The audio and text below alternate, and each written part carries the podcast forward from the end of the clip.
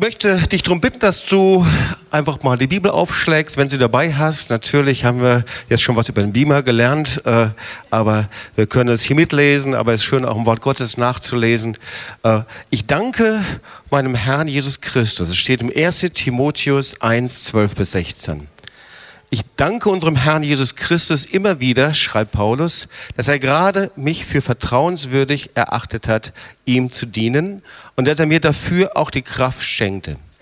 Früher habe ich ihn verhöhnt, ich habe Christus und seine Gemeinde mit blindem Hass verfolgt und bekämpft. Aber Gott hat sich über mich erbarmt und mir alles vergeben. Denn in meinem Unglauben wusste ich nicht, was ich tat. Umso reicher habe ich dann die unverdiente Güte des Herrn erfahren. Er hat mir den Glauben und die Liebe geschenkt, wie sie nur in der Gemeinschaft mit Jesus Christus zu finden sind. Denn das steht unumstößlich fest. Darauf dürfen wir vertrauen. Jesus Christus ist auf diese Welt gekommen, um uns gottlose Menschen zu retten. Ich selbst bin der schlimmste von ihnen. Doch gerade deshalb war Gott mir ganz besonders barmherzig.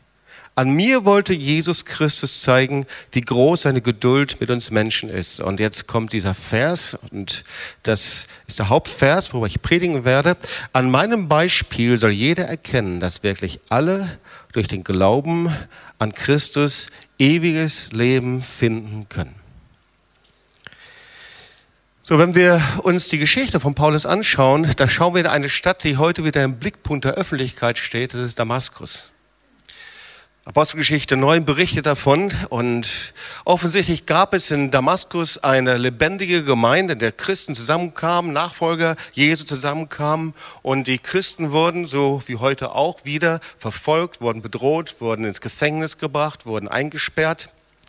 Und wir lesen es in Apostelgeschichte 9, dass da zwei Mitglieder dieser Gemeinde im Zentrum der Geschichte des Paulus standen. Das eine war Hananias und das andere war Judas. Und ich stelle mir das so vor, nicht natürlich der Judas, der zwölfte Jünger, der Jesus verraten hat, sondern natürlich war das ein anderer Judas. Aber ich stelle mir das so vor, eines Nachts klopfte es an der Tür bei Judas. Der lebte in einem Haus an einer Straße, so berichtet die Apostelgeschichte, die die breite Straße äh, genannt wurde. Diese Straße ist heute noch in Damaskus bekannt. Und da stehen also Soldaten vor der Tür. Die halten einen zitternden Mann in ihren Händen, verdreckt, blutend. Er war vom Pferd gefallen. Er hatte irgendwie Halluzinationen gehabt. Er redete irgendwie wirr. Und Judas wusste nicht genau, wer das war. Aber eigentlich war dieser zitternde Mann, dieser verdreckte Mensch, es war einer der führenden und bekannten Persönlichkeiten der damaligen Zeit. Ein Intellektueller, ein Schriftgelehrter. Und der war eingeteilt zu einem Spezialauftrag, die Christen zu verfolgen, gefangen zu nehmen. Und alle Christen kannten seinen Namen. Wenn dieser Name genannt wurde, dann fürchteten sie ihn. Und hier stand dieser Mann, ein Häufchen Elend blind, verdreckt, mit einem inneren Schmerz. Er war ganz in der obersten Etage der High Society der damaligen Zeit gewesen und jetzt war er im tiefsten Staub gelandet. Und das war Saulus von Tarsus. Er war auf der ganzen Linie mit allem, was er geglaubt, was er gehofft, wofür er gearbeitet hatte, war er gescheitert. Und das ist das Thema dieser Botschaft. Wie werde ich mit Scheitern fertig? Du kannst scheitern und dein Leben ist zerstört. Oder du kannst lernen, wie man sein Scheitern in eine Chance verwandelt. Das ist ein großer Unterschied. Und irgendwie gibt es einen merkwürdigen Gegensatz. Wissenschaftler sagen Folgendes, dass Scheitern und Niederlagen gut sind, weil man daraus lernen kann. Aber das Dumme ist, kein Mensch möchte Fehlschläge haben, oder? Wie sieht das aus? Niemand möchte scheitern, niemand möchte Niederlagen oder ich weiß nicht, wie es mit dir ist. Niemand möchte versagen. So Scheitern ist, so wissenschaftlich gesehen, völlig normal, gibt es überall, äußerst nervig, allgegenwärtig. Aber meistens spricht man nicht darüber, oder? Wissenschaftler haben sich das Schicksal, in einem ähm, Online-Artikel habe ich das nachgelesen, haben sich das Schicksal von 100 Top-Konzernen in den USA angesehen, 1912 gegründet, 100 Jahre später war keine der Konzerne mehr in den Top 100. Heutzutage sind die Start-ups äh, ganz wichtig, man hört viel davon, aber 80 Prozent äh, der Start-ups scheitern innerhalb von drei Jahren. 90 Prozent aller Ideen sind schlechter als das, was vorher schon da war. Also irgendwie Gefahr des Scheiterns überall, oder? Bei Prüfungen, Klassenarbeit. Kennt ihr Scheitern? Karriereknick, auf einmal läuft es nicht mehr so, wie man es haben möchte. Mobbing in der Schule oder Mobbing am Arbeitsplatz. Mobbing vielleicht sogar, weil du Christ bist. Mobbing, weil du so bist, wie du bist. Burnout, auf einmal geht nichts mehr. Vor voll Power und Kraft in Aktion. Auf einmal bricht es alles zusammen. Firmenpleiten. Aber funktioniert es nicht mal in deinem Betrieb, in deiner Firma. Du wirst entlassen, wirst arbeitslos. Zuerst denkst du, du hast freie Zeit. Das ist wunderbar. Du kannst deine Zeit kreativ gestalten. Aber je länger die Zeit dauert, desto wertloser fühlst du dich. Schulden, versuchst dein Leben zu finanzieren und weiß nicht, wie es geht. Die Schulden erdrücken dich, sind wie Wände, die auf dich zukommen und über dir zusammenzufallen drohen. Midlife-Krise. Du merkst, dass du älter wirst und du hast Power in deinem Geist, hast, möchtest du viel bewegen und du schaust zurück und bist frustriert über das, was bis jetzt passiert ist. Denkst drüber nach, ob das, was du getan hast, überhaupt Sinn hatte und wie du dann nach vorne schauen kannst fragt sich, was habe ich in meinem Leben geschafft? Oder auch Krankheiten. Du bist voll Power, hast Kraft und auf einmal ist eine Krankheit in deinem Leben. Du weißt nicht mehr, wie du deinen Körper richtig handeln sollst. Findest dich auf einmal vom Arztbesuch zum Arztbesuch wieder. Behinderung, Verlust, Tod, also Scheitern überall. Und eigentlich mögen wir diese Themen nicht so gerne. Wir mögen das gerne anders. Wir möchten gerne wissen, wie ist denn das eigentlich, wenn es uns gut geht? Und das ist auch richtig, aber das ist so eine Richtung nur. Die Bücher, Ratgeber, Seminare voller Tipps. Wie mache ich Karriere? Wie werde ich erfolgreich? Vor allen Dingen, wie kriege ich meinen Body so hin, dass man ihn sich anschauen kann? Und du bist schon so schmal wie irgend so eines und du hast eine neue Religion. Das ist die Gesundheitsreligion. Bei jedem Löffel Zucker hast du schlechtes Gewissen. Nutella darfst du auch nicht mehr nehmen. Ja, das schiebst du beiseite. Dafür ein bisschen Müsli mehr und dann Leinsamen dazu essen. Genau. Oder diese, wie heißen die Chiasamen? Huh. Aber kaum jemand weiß, wie man mit Scheitern und Niederlagen richtig umgeht. Obwohl wenn du in den Nachrichten schaust, siehst du, wie Wirtschaftsbosse reihenweise scheitern und zurücktreten. Hochsteigen und tief fallen. Die ganzen Nachrichten über VW, Chef Winterkorn, Manager von einem der mächtigsten Wirtschaftsbörse tief gefallen. Man weiß ja gar nicht, was dahinter steht, aber die Zeitungen stehen voll. Lügner, kriminell. Ein tiefer Fall. Gab es einen Manager Mittelhoff, vielleicht habt ihr von ihm gelesen, ist jetzt im Gefängnis einer der mächtigsten Bosse von Bayern München, Hönes, Dieter Hönes im Knast. Uli, Uli, genau, das ist der Bruder. Halleluja. Okay, falls du zuhörst, Dieter Hönes, ja, also Uli Hönes. Uli Hönig. Ehemalige Halleluja. Ja, der ehemalige Außenminister, wie hieß er? Verteidigungsminister war er, Karl Theodor zu Gutenberg. Der Star auf einmal verrissen, sogar so weit, dass er Deutschland verlassen muss. Magazine schreiben darüber, dass die Selbstmordrate bei Managern erschreckend ist. Und in einem Artikel der Welt kannst du Folgendes lesen, berichtet über die Karrieren heute, dass sie zuerst rapid aufgeht, ein steiler Aufstieg, wenn du dir so eine Kurve vorstellst, und dann gibt es so eine horizontale, und dann geht es langsam wieder runter, und dann gibt es ein Scheitern. Das ist eine typische Karriere. Und erstaunlicherweise ist es so, dass in Führungsetagen inzwischen wieder Christen gefragt sind, über die man eben sonst gelacht hat. Das heißt, die Bedeutung von Christen im Alltag wird immer größer. Obwohl Christen weltweit bedroht, verfolgt werden durch den Islam und anderen Ideologien. Das ist einfach, weil wir etwas haben. Ein Kompass, eine Orientierung. Ein unerschütterliches Fundament. Und das ist das Wort Gottes. Das größte Buch. Interessant, wir haben jetzt im Torah, das Wort Gottes. Das ist nicht nur die Torah, das gesamte Wort Gottes. Und immer mehr Menschen nehmen die Bibel, nicht religiöse Menschen, Manager, andere nehmen die Bibel und suchen Rat. Sie nehmen die Bibel als Ratgeber. Und das Wort Gottes, die Bibel, hat ein durchgängiges Thema, wie ein roter Faden. Und dieses durchgängige Thema vom Anfang bis zum Ende der Bibel, dieser rote Faden, das ist das Scheitern und das sind die Niederlagen von Menschen. Und wie sie da wieder rauskommen. Wie sie herauskommen, ja, wieder auferstehen, wie sie neues Leben bekommen, wie sie eine neue Chance bekommen. So, die Menschen werden dort nicht beschrieben als die Superhelden, sondern völlig realistisch, angefochten, voller Versagen.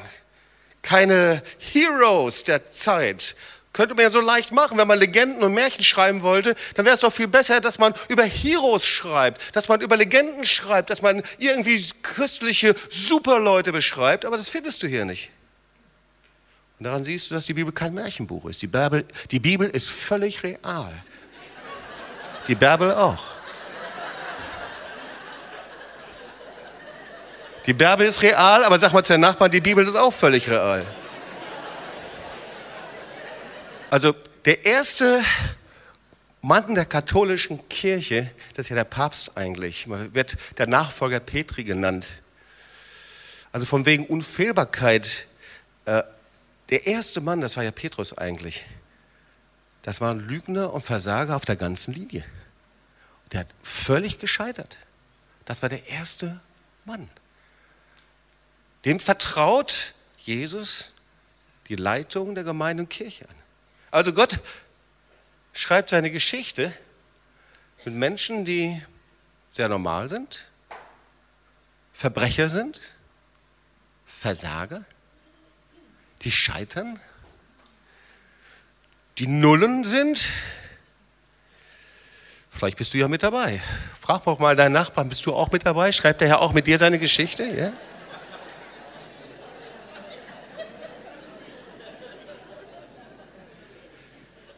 Und es beginnt mit dem Scheitern von Adam und Eva. Also musst du dir mal überlegen, was Gott ihnen alles gegeben hat. Sie waren im Paradies, sie hatten Gemeinschaft, Beziehung, Gott hat ihnen alles gegeben. Und dann siehst du, sie wollten sein wie Gott. Gott sagt zu ihnen, vom Baum des Gut und Bösen sollt ihr nicht essen. Und dann sagt Satan in Form einer Schlange zu ihnen, ihr werdet sein wie Gott. Und dann verloren sie eben alles. Sie scheiterten. Ihre Beziehung, ihre Gemeinschaft. Durch ihren Eigenwillen und ihre Unabhängigkeit. Heute sagt man dazu Selbstbestimmung. Und das ist schon merkwürdig, wenn ich mir die Geschichte anschaue. Anstatt um Vergebung zu bitten, klagen sie Gott an und Menschen. Muss dir die Geschichte mal durchlesen, das ist ganz interessant. Zuerst sagen sie, ich habe mich gefürchtet, als du kamst. Das zweite sagt, Adam, Eva ist schuld. Das dritte ist, die Schlange hat mich betrogen. Was wäre eigentlich passiert, wenn sie um Vergebung gebeten hätten? Du kannst es leider nicht lesen. Auf jeden Fall, sie werden aus dem Paradies herausgeführt. Sie scheitern. Die Menschheitsgeschichte beginnt mit Scheitern, mit Sünde, mit Trennung von Gott. Und dann siehst du die Geschichte von Kain und Abel. Kain scheitert und fällt absolut tief von einem Anbeter. Er betet an, er opfert, die Opfer war immer die Anbetung, er opfert, er betet an und wird zum Mörder seines Bruders. 1. Mose 4. Lies mal die Geschichte, ist auch interessant. Es beginnt mit Zorn, mit Ärger. Einfach nur mit Zorn und Ärger. Und Zorn und Ärger ist der Knüppel in der Hand dessen, der der Gefahr ist, seinen Bruder zu erschlagen. Er ärgert sich über den Erfolg und Gunst seines Bruders. Und er schlägt ihn. Und wird trotzdem zum Begründer des Menschengeschlechts. Kein. Er gründet die erste Stadt. Oder schauen wir uns Jakob an. Jakob betrügt seinen Vater und manipuliert seinen Bruder und beraubt ihn um sein Erstgeburtsrecht. Das ist Jakob. Muss dir mal vorstellen. Und er wird zum Stammvater Israels. Er wird von seinem Bruder verfolgt. Er muss fliehen. Er wird reich. Dann wird er wieder betrogen. Er ringt mit der Existenz Gottes. Er ist voller Zweifel. Er sagt, ich lasse dich nicht. Du segnest mich denn.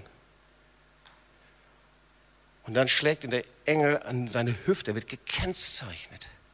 Er sagt, hey, du packst das nicht mit deiner einen Kraft, mit deiner Stärke. Und dann humpelt er. Kennzeichen seines Scheiterns. Und er wird zum Stammvater Israels. Ist das nicht merkwürdig? Ich hätte einen anderen genommen. Und Mose, er schien das glückslos gezogen zu haben. Er überlebte ein Massaker an Kindern und wird von der Tochter des Pharao adoptiert und er genießt die beste Erziehung, hat die besten Optionen, landet auch in der High Society in der damaligen Zeit und scheitert in einem Augenblick, fällt und erschlägt einen Ägypter, so kannst du es nachlesen. Und das wird entdeckt und er muss fliehen. Fällt von ganz oben, ganz tief und hat 40 Jahre lang Zeit, darüber nachzudenken. 40 Jahre lang über seine Niederlage und Scheitern nachzudenken. Also das schien alles verloren zu sein. Er hatte sich schon eingerichtet, bis er Gott im brennenden Dornbusch begegnet. Und er sendet ihn zurück nach Ägypten. Vielleicht halten wir mal das erste fest. Gott beruft nicht die fähig sind, die Qualifizierten, die Führungskräfte der damaligen Zeit, die kann er auch berufen, aber Gott macht es umgekehrt. Er nimmt die Leute so, wie sie sind und er beruft sie. Er bef er bef du kannst es mal so sagen, Gott beruft nicht die Fähigen, sondern Gott befähigt die Berufenen. Sag mal zu deinen Nachbarn, Gott ruft nicht die Fähigen, sondern Gott befähigt die Berufenen. Kannst du das mal zu deinen Nachbarn sagen? Und das heißt, dieser Gott, der liebt dich nicht, weil du so qualifiziert bist. Dieser Gott, der liebt dich nicht, weil du so wunderbar bist und so perfekt bist und weil du die Dinge so gut drauf hast. Dieser Gott, der liebt dich nicht, weil er endlich in dir etwas Wertvolles gefunden hat, sondern Gott liebt dich so sehr, dass er dich durch seine Liebe wertvoll gemacht hat. Sag mal zu deinen Nachbarn, du bist wertvoll durch die Liebe Gottes. Du bist wertvoll durch die Liebe Gottes. Egal, ob du hier sitzt, du bist gescheitert. Egal, ob du sitzt, du hast eine dunkle Vergangenheit. Egal, du bist hier und du hast eine Leiche im Keller. Egal, ob du hier bist und du nimmst Drogen oder was weiß ich. Wichtig ist nur, dass du bereit bist, dich zu verändern. Er liebt dich mit deinen Fehlern und Macken damit du nicht so bleibst, wie du bist.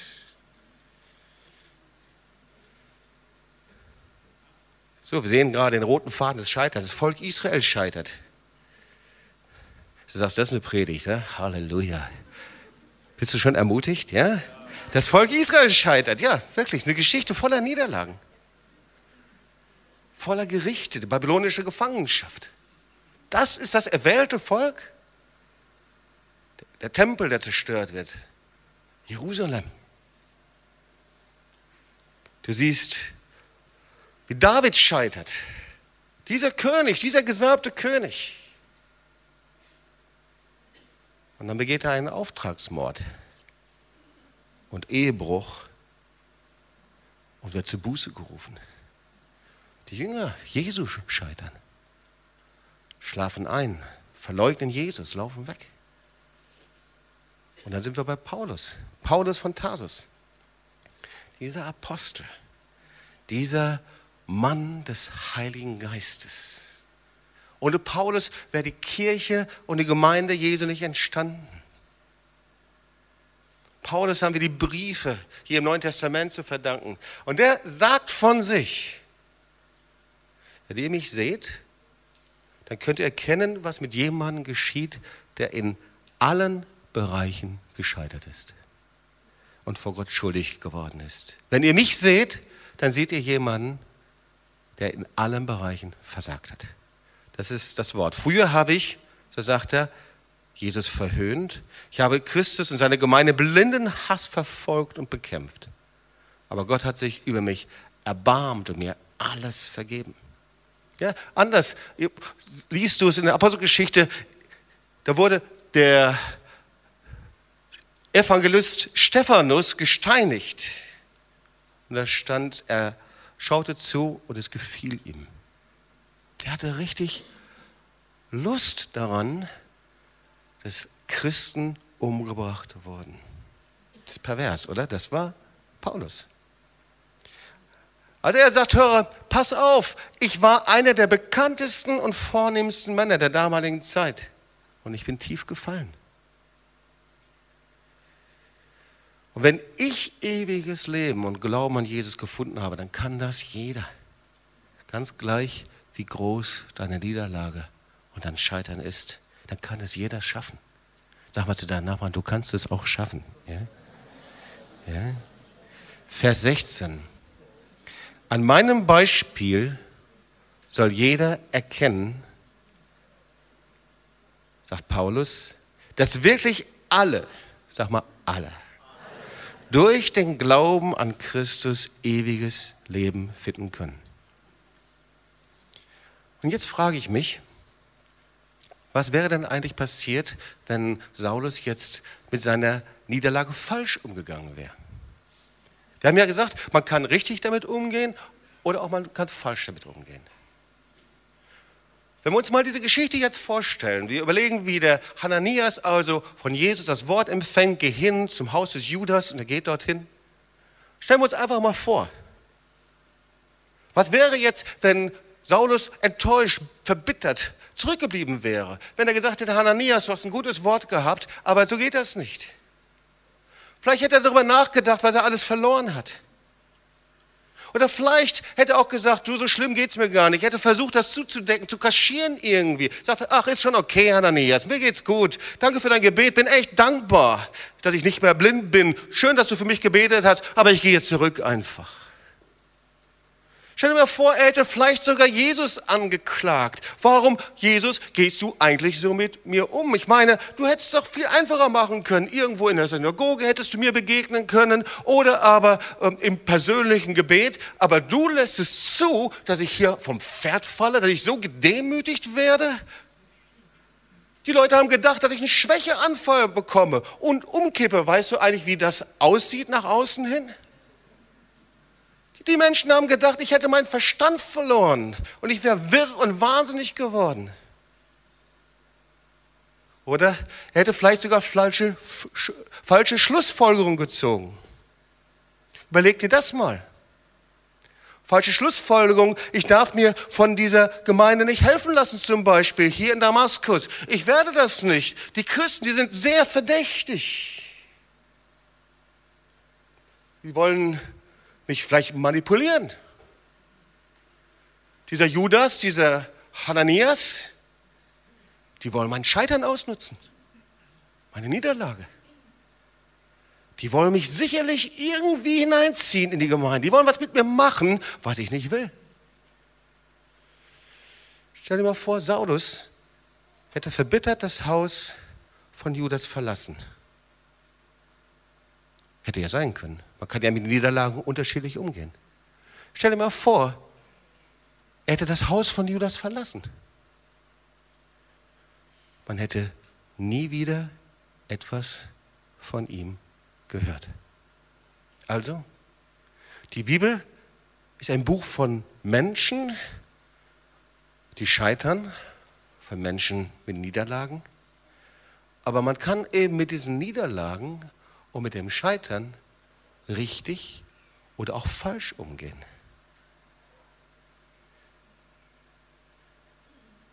Und wir wissen, dass das bei Saulus nicht so war. Wir wissen, dass er aufstand und er nicht sitzen blieb. Wir wissen, dass er nicht wegging, sondern da steht, er stand auf. Ich möchte mal so zwei Verse lesen, Apostelgeschichte 9, 17 und 18.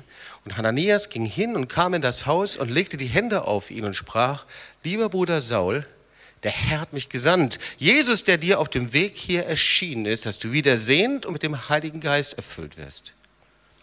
Und sogleich fiel es von seinen Augen wie Schuppen und er wurde wieder sehend. Und jetzt, und er stand auf und ließ sich taufen. Und achte mal auf dieses Wort, er stand auf.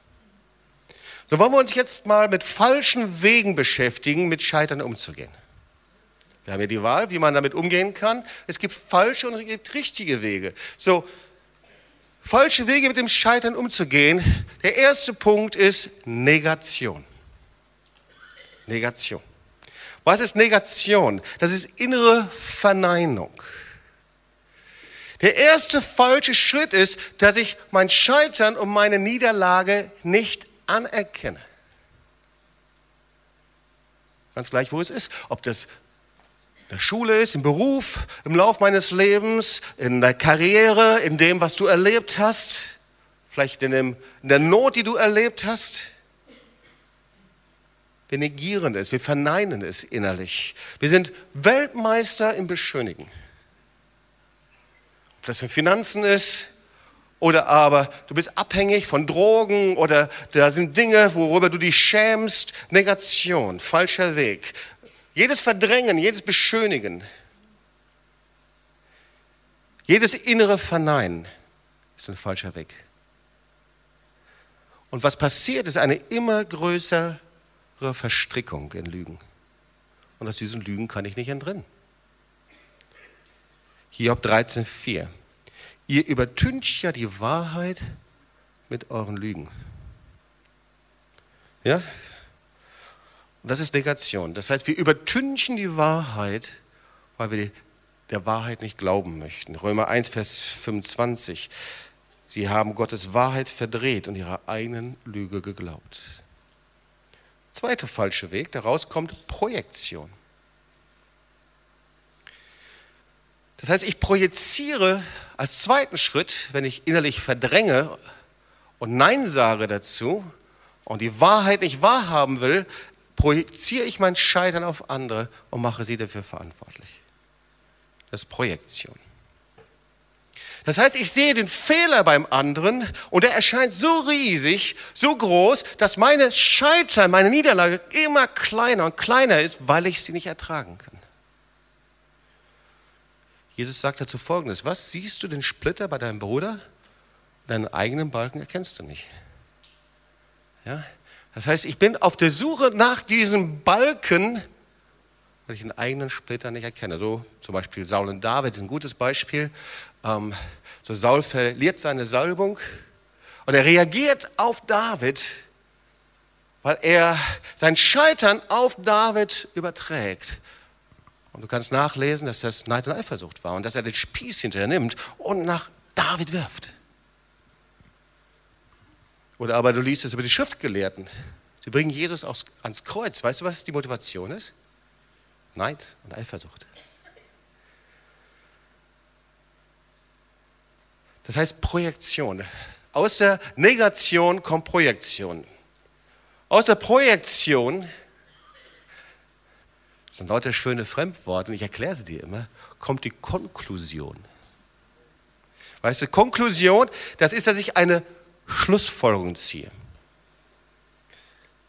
Irgendwann kommt der Punkt, dass ich innere Entscheidungen treffe indem ich das alles zusammennehme und sage, so geht es nicht weiter. Und das ist die Zeit der Ratgeber, und indem ich mir Ratgeber suche. Und dann spricht die Bibel davon, welche Ratgeber suche ich denn mir? Sind es Ratgeber, die mir nach dem Mund reden oder Ratgeber Gottes? Ratgeber, die Frieden, Versöhnung bringen oder Ratgeber, die mich innerlich weiter zum Rückzug bringen? Psalm 119, 24 steht, was für Art von Ratgeber Gott gefällt. Ich habe Freude an deinen Mahnungen, sie sind meine Ratgeber. Wir mögen oft so Mahnungen nicht so gerne, oder? Und David sagt, ich habe Freude an deinen Mahnungen. Deswegen hat Gott David groß gemacht. Sie sind meine Ratgeber. Und das sind dann diese dritte Punkt der Konklusion, die Zeit der falschen Schlussfolgerung. Ich bin dann abgelehnt zum Beispiel. Da sind dann Dinge in mir, die treffen nicht mehr die Wahrheit. Ich habe in den letzten Wochen viele Gespräche gehabt mit Freunden, auch aus der Gemeinde. Die kamen zu mir und sagten, Jobs, ich habe solche Dinge in meinem Kopf gehabt und sie waren nicht wahr. Ich bin abgelehnt, ich bin nicht geliebt, ich kann nicht mehr leben, alle sind gegen mich. Und wenn ich mich umhöre, sehe ich, das ist etwas, was es in jeder Gemeinde gibt. Das heißt, aus meinem Scheitern gehe ich falsche Schritte heraus. Negation, Projektion und dann ziehe ich meine Schlüsse. So wie Jona, der dann in das Schiff gestiegen ist und in eine völlig andere Richtung gegangen ist. Und jetzt kommt noch ein viertes Wort, das ich dir zumute. Und ehrlich gesagt, das kannte ich bis heute Morgen noch gar nicht. Aber ich gedacht, da fehlt noch ein dritter Punkt. Und ich hatte das in meinem Geist. Und wirklich, das gibt es.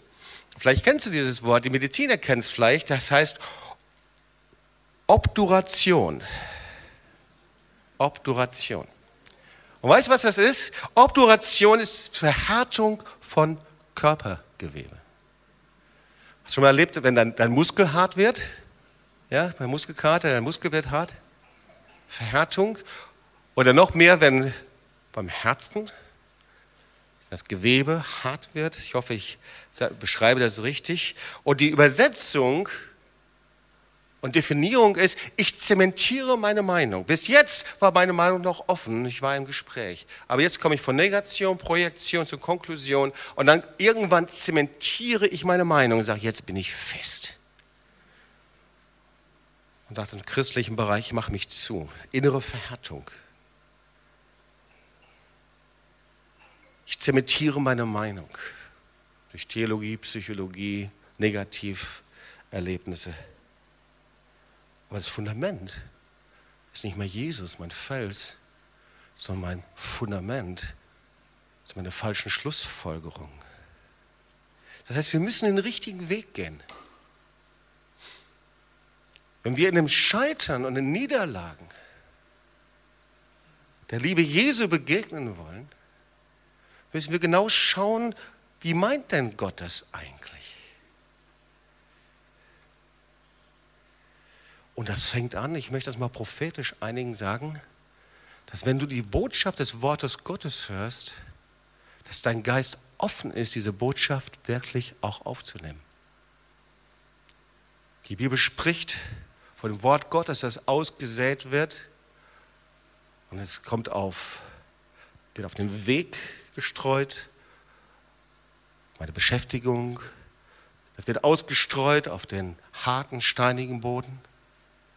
Das ist da, wo ich innerlich verschlossen bin und eigentlich nicht das Wort Gottes hören möchte oder selber innerlich relativiere. Oder auf den fruchtbaren Boden, das heißt in ein offenes Herz hinein. Und das wächst Glauben.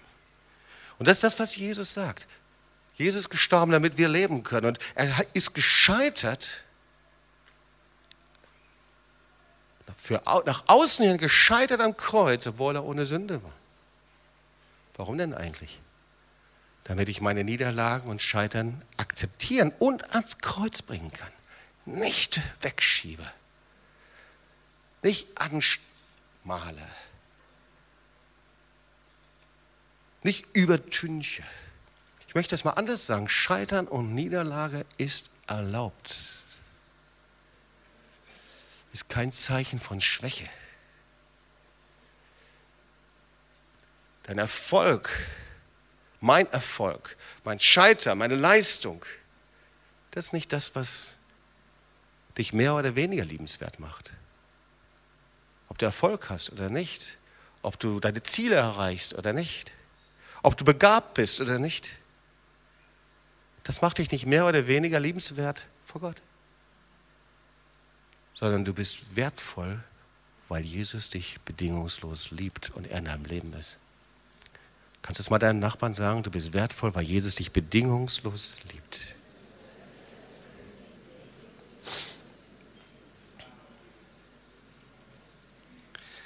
ist die Frage, wie gehe ich mit Scheitern und Niederlagen um? Ganz einfach. Wenn ich einen Weg gegangen bin, dann gehe ich den umgekehrten Weg. Dann drehe ich einfach um und gehe den Weg genau umgekehrt. Das heißt also, gehen wir uns nochmal diese merkwürdigen Worte, schauen Sie uns an.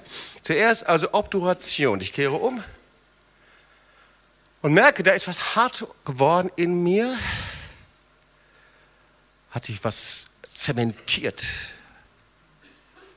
Das ist immer schlecht, wenn sich etwas zementiert. Zwischen Ehepaaren, Familien, wenn die Meinung sich zementiert. In der Gemeinde, gegenüber anderen Gemeinden. Das ist was verfestigt, was hart geworden. Das ist der erste Schritt. Ich muss den umgekehrten Weg gehen. Das heißt, mein Herz neu öffnen, den Herrn um Vergebung bitten und mein Herz neu öffnen. Dann gehe ich zum nächsten Schritt, Konklusion. Ich habe falsche Schlussfolgerungen gezogen. Falsche Schlussfolgerungen und stelle sie in Frage und bringe sie ans Kreuz. Und genauso auch der Rat von Ratgebern, die mich in meinem Weg bestätigen, anstatt ermahnen. Ich bringe sie zum Kreuz. Sehr einfach. Ich gehe dann weiter zum Schritt der Projektion. Ich entlasse Gott und Menschen von Anschuldigung, von Neid, Eifersucht und Anklage. Ich entlasse sie. Wisst ihr eigentlich, was für eine Power unsere Worte haben? Es gibt Menschen, die verfluchen sich und andere permanent mit den Worten, die sie aussprechen. Das ist eine der grundlegenden Lehren, die wir aus dem Wort Gottes empfangen. Geh mal in afrikanische Länder, geh mal in Amerika, in asiatische Länder. Die würden den Kopf schütteln und sagen, was macht ihr eigentlich? Ihr verflucht euch Tag für Tag. Stimmt das, José? Mit den Worten, die ihr aussprecht über euch selbst und über andere. Und ihr wisst ja, dass wir für jedes Wort Rechenschaft abgeben müssen vom Herrn. Und dann gehen wir zu dem Punkt der Negation, also Obturation, Konklusion, Projektion, Negation. Und das, was ich verneint habe bis dahin, dazu sage ich ja. Sehr ehrlich. Ja, da habe ich eine Niederlage erlebt, da bin ich gescheitert. Ja, ich sage ja dazu, anstatt es zu verneinen. Und das ist der Punkt, an dem Gott kommen kann. Das ist der Punkt, an dem der Herr Niederlagen verwandeln kann in neues Leben. Das will er. Er ist ein Profi darin. Er hat niemanden in der Bibel, der bereit war dazu, niemanden so gelassen. Er hat all die Männer und Frauen Gottes, die wir das hier entdecken, verwandelt, die Ja gesagt haben und hat sie zu Verheißungsträgern gemacht. 1 Timotheus 1, Vers 18 schreibt Paulus zu Timotheus, diese Botschaft vertraue ich dir an, mein Sohn Timotheus, nach den Weissagen, die früher über dich ergangen sind. Damit du in ihrer Kraft einen guten Kampf kämpfst. Und jetzt hör zu. Und den Glauben und ein gutes Gewissen hast. Das sind nur zwei Punkte. Glaube, gutes Gewissen. Das haben einige von sich gestoßen und am Glauben Schiffbruch erlitten. Glauben und gutes Gewissen. Möchtest du festbleiben im Herrn? Das ist nur Glauben und gutes Gewissen. Eigentlich heißt es reines Gewissen. Reines Gewissen vor Gott und den Menschen. Und Gegenteil vom reinen Gewissen ist böses Gewissen. vom Griechischen heißt das Pornogewissen. Porneo. Passt gut in diese Zeit. Wenn du ein Pornogewissen hast, hast du kein reines Gewissen. Und da bist du Gefahr in deinem Glauben, Schiffbruch zu erleiden. Das ist das, was die Bibel sagt. So, wie war das jetzt bei Paulus? Wollen wir uns noch mal kurz zum Schluss die Geschichte anschauen? Dann werden wir gleich beten zusammen. Aber einfach nochmal Apostelgeschichte 9, 1 bis 18. Wir haben ja gesehen, dass Paulus nicht sitzen blieb, nicht wegging, sondern er stand auf. Und ich möchte noch mal so ein Teile lesen daraus, weil wir wollen hier lernen, wie war das bei ihm? Weil die Grundvoraussetzung war, dass er dem lebendigen Gott begegnete. Du kannst in deinem Leben Niederlagen erlebt haben, Scheitern, Katastrophen erlebt haben. Du brauchst eine Begegnung mit dem lebendigen Gott. Du brauchst eine Begegnung mit Jesus Christus. Du brauchst eine Begegnung mit dem Auferstandenen. Du brauchst eine Begegnung mit dem, der dich liebt und der für dich ans Kreuz gegangen ist. Du brauchst eine Begegnung, der dich verändert und der dich so sehr liebt, dass er sein Leben für dich gegeben hat. Du brauchst eine Begegnung mit dem, der diese Mauer zwischen dir und Gott eingerissen hat, der zu dir persönlich redet und der dich in den Arm nimmt und sagt, komm, ich bringe dich zum himmlischen Vater. Und er will das. Und ich will dir gleich noch zeigen, wie das hier geht. Diese Begegnung. Diese Begegnung wie bei Mose am brennenden Dornbusch. Diese Begegnung haben Jakob, der mit dem Engel gerungen hat. Ich lasse dich nicht, du segnest mich denn. Diese Begegnung, die Paulus hatte. Apostelgeschichte 9, als er aber auf dem Weg war und die Nähe von Damaskus kam, überleuchtete ihn plötzlich ein Licht. Sag mal plötzlich. Und er fiel auf die Erde und hörte eine Stimme, die sprach zu ihm, Saul, Saul, warum verfolgst du mich? Er aber sprach, Herr, wer bist du? Er sprach, ich bin Jesus, den du verfolgst. Steh auf und geh in die Stadt, da wird man dir sagen, was du tun sollst. Die Männer aber, die seine Gefährten waren, standen sprachlos da, denn sie hörten zwar die Stimme, aber sahen niemanden. Saulus aber richtete sich auf von der Erde und als er seine Augen aufschlug, sah er nichts. Sie nahmen ihn aber bei der Hand und führten ihn nach Damaskus. Und er konnte drei Tage nicht sehen und aß nicht und trank nicht. Und Hananias ging hin, Vers 17, und kam in das Haus und legte die Hände auf ihn und sprach, lieber Bruder Saul, der Herr hat mich gesandt, Jesus, der dir auf dem Weg hierher erschienen ist, dass du wieder sehend wirst, damit du mit dem Heiligen Geist erfüllt wirst. Und sogleich fiel es von seinen Augen wie Schuppen. Und er wurde wieder sehend. Und er stand auf. Ich liebe das Wort. Er stand auf und ließ sich taufen. So, zum Ende der Predigt noch neun Punkte, wie er Jesus begegnet ist.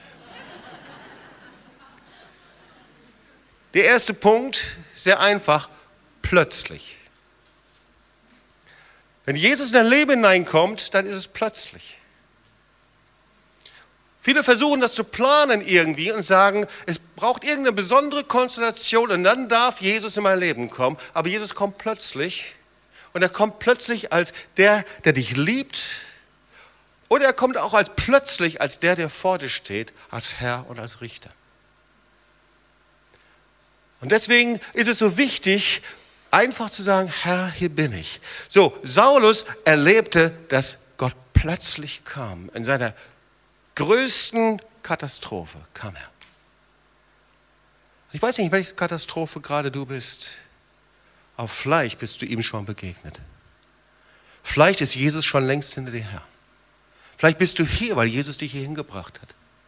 Vielleicht kommst du aus schrecklichen Situationen, vielleicht kommst du aus Niederlagen heraus, aber ich glaube, dass Jesus dich aus einem Grund hingebracht hat dass du heute ihm begegnen kannst.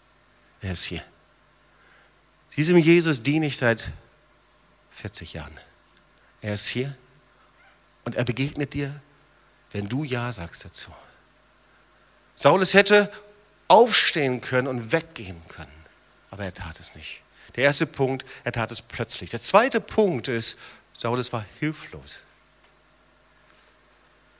Und diese Hilflosigkeit hat Jesus ihn genommen und hat ihn in die Hand genommen.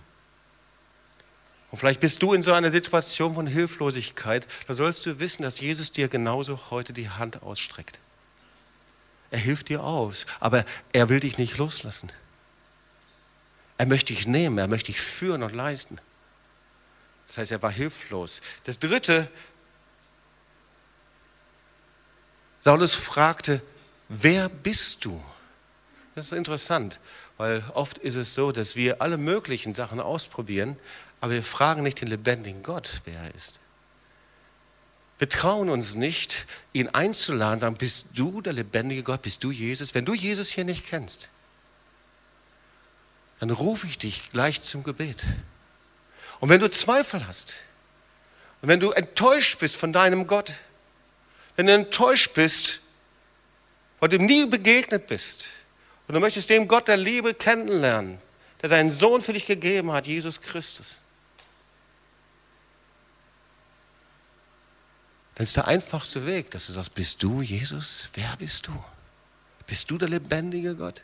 Mach einen Test. Frag ihn. Eine Begegnung verändert dein Leben. Eine Begegnung, wenn er in dein Leben hineinkommt, dein Leben ist revolutioniert, weil du zu seinem Kind geworden bist. Und dann siehst du, wie er dem auferstandenen Jesus begegnet. Und diese Begegnung mit dem auferstandenen Jesus ist nicht, weil er dir eine geistliche Vitamin- und Kraftspritze gibt, sondern diese Begegnung mit dem auferstandenen Jesus, das ist, dass er einfach sein Leben vor ihm niederlegt. Du siehst, drei Tage ist er blinde. Drei Tage fastet und betet er. Drei Tage ist nichts, er sieht nur die Wände seines Raums. Aber in dieser Zeit spricht Gott zu Hananias. Und vielleicht bist du hier und sagst, Herr, wo bist du? Vielleicht hast du irgendwann mal dein Leben Jesus gegeben. Vielleicht bist du irgendwann mal der Nachfolge Jesu und sagst, Gott, wo bist du? Vielleicht bist du in deinen vier Wänden irgendwo, so wie Saulus und hast das Gefühl, ich bin blind, ich weiß nicht mehr, ich weiß nicht mal ein und aus. Aber in der gleichen Zeit, da ist schon, dass Jesus zu Hananias spricht. Und sagt, Hananias, geh hin. Vielleicht ist jetzt schon jemand unterwegs, um dir zu helfen. Vielleicht ist jetzt schon jemand unterwegs, um in dein Leben hineinzukommen. Vielleicht ist jetzt schon jemand da, den Gott gesandt hat, dein Leben zu verändern. Die Frage ist nur, sagst du Ja dazu? Wirst du deine Hand in seine Hände legen und dich leiten lassen? deswegen der fünfte Punkt, der steht auf. Du siehst, wie Saulus aufsteht. Der ist Hananias, er legt ihm die Hände auf. Die Kraft Gottes kommt, in der Kraft des Heiligen Geistes. Da passiert ein Wunder, aber immer noch ist es seine Entscheidung. Es ist immer noch die Entscheidung von Saulus. Wird er aufstehen, ja oder nein? Und er steht, er steht auf. Und er lässt, indem er aufsteht, sein altes Leben hinter sich. Er der Intellektuelle, er der Mann der High Society der damaligen Zeit, er derjenige, der gefürchtet wurde mit einer ungeheuren Macht. Er lässt das alles hinter sich. Und er sagt nur noch, ich bin der größte Sünder. Ich lasse das alles hinter mir. Und dann siehst du, wie er Buße tut. Er tut Buße und lässt sich taufen. Er kehrt um. Und das Zeichen dass er dieses alte Leben niedergelegt hat, empfängt er diese Taufe. Und Taufe heißt immer nicht nur, dass ich mein altes Leben niederlege, sondern Taufe ist, dass ich hinzugefügt werde zur Gemeinde. Ein Christ, ein Nachfolger Jesu kann nicht alleine leben. Apostelgeschichte 2. Sie wurden hinzugefügt zur Gemeinde zu einem Teil der Gemeinde. Er wird vom Heiligen Geist erfüllt und dann siehst du, wie er an die Hand genommen wird und wie Saulus zu einem Paulus wird. In einem Instantverfahren? Nein. Weißt du, wie lange er gebraucht hat? 14 Jahre. Und irgendwann mal, nachdem er immer wieder gescheitert, versagt in Evangelisation. Er hat jetzt gedacht, er würde jetzt einfach loslegen können als der Superpower-Evangelist und alle bekamen eine Krise und dann sollte er mal zurückgehen nach Tarsus. Und dann wird er sogar vergessen von allen. Und dann wurde die Gemeinde in Antiochia gegründet und die dachten darüber nach, Mensch, da ist ja so ein K.O. da hinten. Der war früher so bekannt und der schimmelt da seit Jahren vor sich hin. Und diesen Saulus, den holen wir jetzt mal. Und dann auf einmal, ich glaube, der Saulus hat schon mit nichts gerechnet. Er, er war zu Hause, er studierte die Torah und die Schriften und alles, was er über Jesus zu lesen bekam. Und auf einmal klopft es an seine Tür. Das war jemand anders als vorher. Das waren die Ältesten von Antiochia, die holten ihn und sagten, könntest du kommen? Du hast gelernt jetzt einfach. Du warst treu in den kleinen Dingen. Du wolltest nicht Käse sein der geistlichen Welt, sondern du hast gelernt, was es heißt, mir nachzufolgen. Du warst treu.